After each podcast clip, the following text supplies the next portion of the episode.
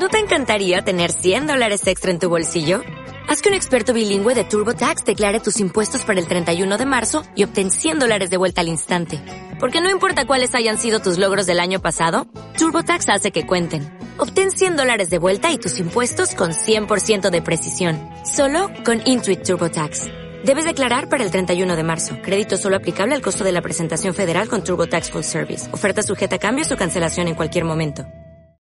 Ahora, ahora, en la otra realidad radio te presentamos la actualidad semanal. Santa Fe, una mujer de reconquista, fotografió tres figuras no humanas y una nave luminosa. Estefanía Biasoni, de 38 años, fotografió su huerta cerca de Reconquista y al observar luego las imágenes en su celular, halló tres figuras de color celeste intenso no humanas, otra luz y una especie de nave, reveló este miércoles la ufóloga Rosarina María del Carmen Dionigi, una mujer de 38 años que vive en los alrededores de la ciudad santafesina de Reconquista, situada a 503 kilómetros al norte de Rosario, fotografió el martes 13 de julio último a las 17.30 con su teléfono celular una serie de luces que vio en su huerta y al observarlas luego en su casa se encontró con imágenes de una luz muy fuerte, una nave y siluetas de tres individuos muy altos, de apariencia no humana, que ahora son investigadas por la ufóloga Rosarina María del Carmen Dionigi, directora del proyecto Colora, según reveló la investigadora. La testigo, Estefanía Biasoni, residente en la ciudad de Reconquista, ingresó a su huerta ubicada en Campo Leonard, situada a 8 kilómetros de la mencionada localidad. Absorta por la belleza del lugar, sacó una fotografía y, como es su costumbre, realizó todas actividades inherentes a su actividad. Al volver a su domicilio, comenzó a mirar las fotografías de su celular y se sorprendió por una luz celeste brillante que se destacaba al lado de su huerta.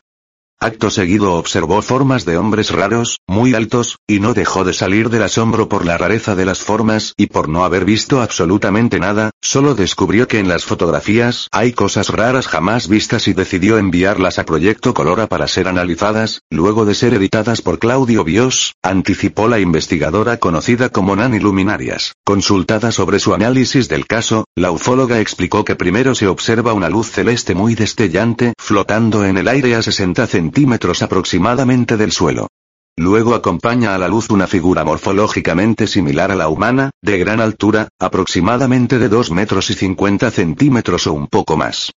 Al costado izquierdo de estas figuras se presentan otros dos seres iguales al primero, y debo destacar que estos tres seres se ven vestidos con trajes y cascos en sus cabezas, como verdaderos astronautas, distinguiéndose perfectamente de sus cuerpos sus extremidades, brazos y piernas, y en otro ser de frente, sus manos y pies. Tres seres que no son humanos. Interrogada sobre la posibilidad de que se trate de tres seres y de una nave extraterrestres, Dionigi advirtió que nuestra conclusión es que se trataría de un hecho totalmente inusual y que estaríamos ante la presencia de tres seres que no son humanos, debido a que sus cuerpos son translúcidos y toman el color del follaje de las plantas, con lo cual se hacen invisibles ante el ojo humano. No es así la luz celeste, suponemos que la misma se trata un aparato utilizado por ellos para realizar algún tipo de estudio requerida sobre otras características reportadas por la mujer que tomó las fotografías, Nani Luminarias confió que la testigo, al tomar conocimiento de este análisis, recuerda que en su huerta una planta de remolacha fue arrancada del surco y apareció plantada en otro lado, y que esa planta fue la mejor y más grande. Luego recordó que cuando su empleado limpiaba las plantas vio un hombre a su lado con el rabillo del ojo, pero al querer mirarlo de frente ya no había nada. Y también contó que un día le desaparecieron 200 litros de agua de un tanque, que ellos la utilizan para regar. Y que desde hace un tiempo todas las plantas de la huerta son de excelente calidad y de un tamaño considerable. En este sentido, Nani Luminarias abundó que generalmente estos seres no humanos aparecen en grupos de tres. Uno que lideraría la misión de exploración y búsqueda de minerales con un aparato que emite una luz muy intensa, y otros dos que actuarían como apoyo, dado que no nos olvidemos de que ellos recorren un medio que les sería totalmente desconocido. En esta línea, la directora del proyecto Colora recordó que estos seres no humanos aparecen en grupos de tres en la mayoría de las fotografías, así como en los testimonios de personas que fueron abducidas, que lograron obtener psicólogos o psiquiatras mediante técnicas como la hipnosis.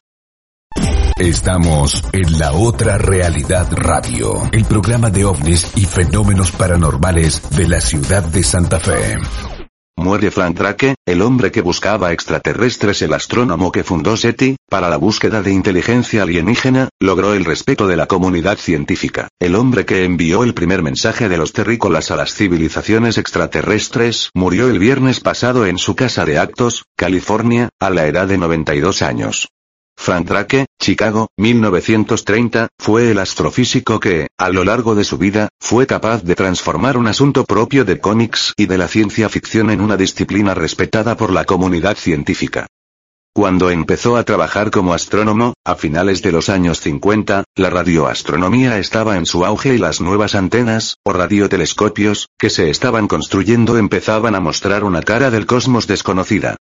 Las ondas de radio, junto a las de la luz, son de hecho las únicas que pueden penetrar la atmósfera terrestre, y ofrecen a los científicos informaciones sobre los objetos celestes que los telescopios ópticos terrestres, los únicos que se utilizaban por aquel entonces, no podían dar.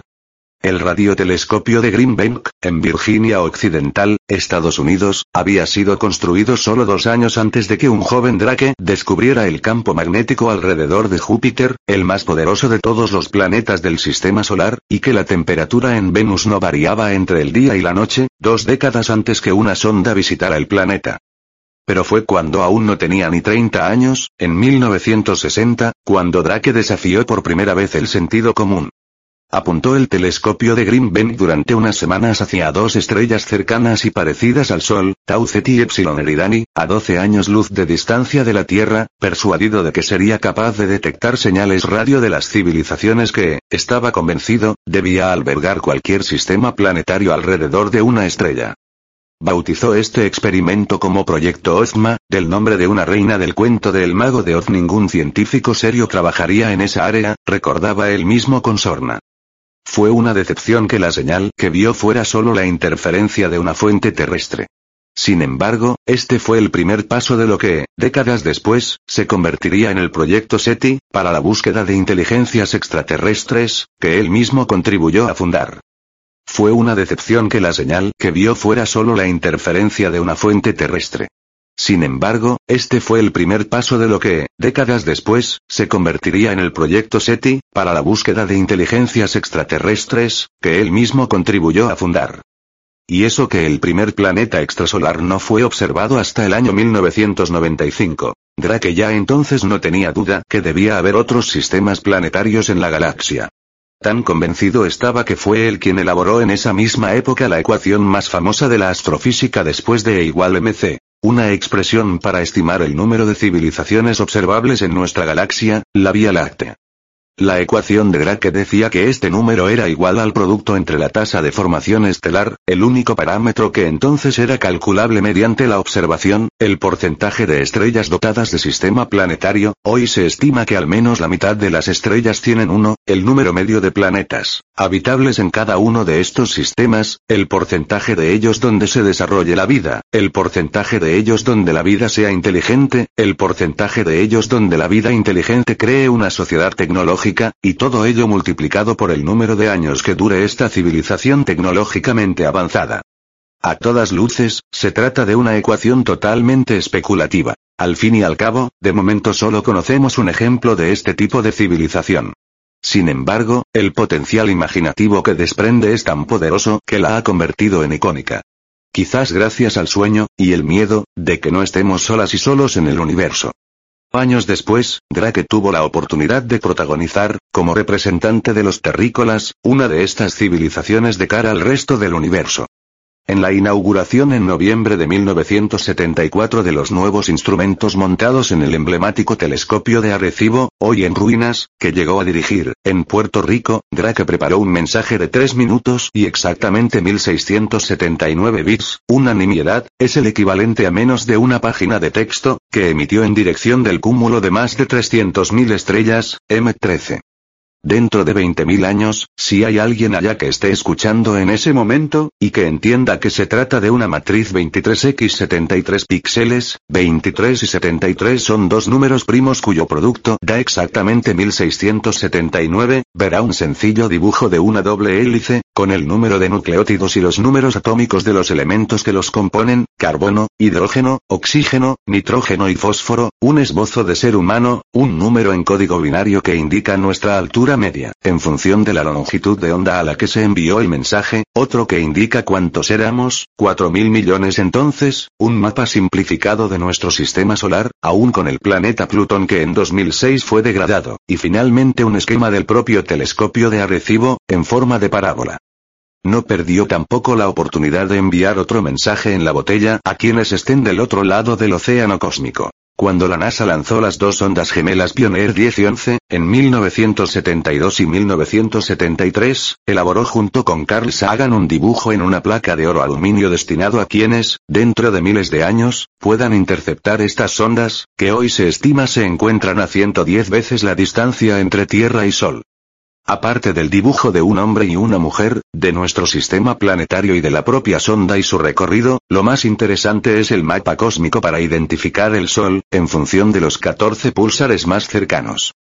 Los púlsares son estrellas muy densas que rotan muy rápidamente emitiendo una señal luminosa a intervalos muy regulares, como un faro cósmico, que justamente la radioastrónoma Jocelyn Bell había descubierto pocos años antes, al principio se había creído que podían ser señales alienígenas, cosa imposible una vez calculada la energía involucrada.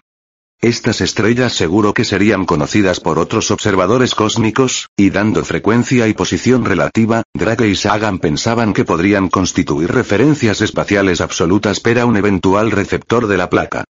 Fueron estas inquietudes y esta visión imaginativa las que dieron forma a SETI, que durante muchos años fue obstaculizado por la comunidad astronómica, preocupada de garantizar la financiación de proyectos más sólidos, y de la propia política, que durante años intentó, y a veces consiguió, cortar el grifo del proyecto.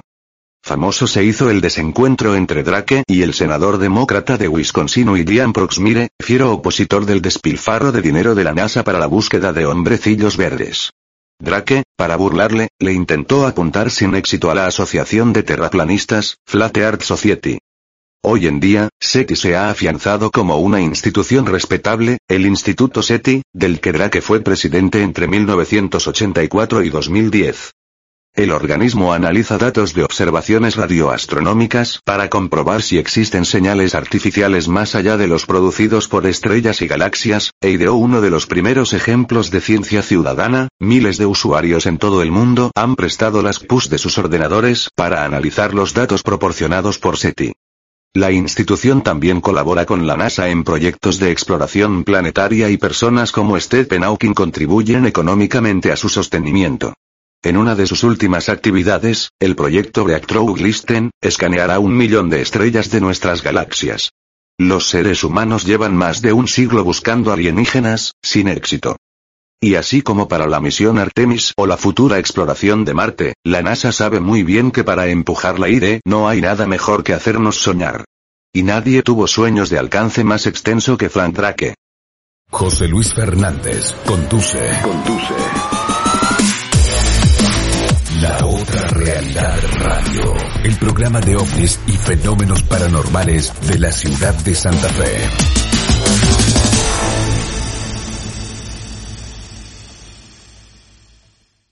Dale más potencia a tu primavera con The Home Depot. Obtén una potencia similar a la de la gasolina para poder recortar y soplar con el sistema OnePlus de 18 voltios de Ryobi desde solo 89 dólares. Potencia para podar un tercio de un acre con una carga. Potencia para recortar el césped que dura hasta dos horas. Y fuerza de soplado de 110 millas por hora. Todo con una batería intercambiable. Llévate el sistema inalámbrico OnePlus de 18 voltios de Ryobi. Solo en The Home Depot. Haces más. Logras más.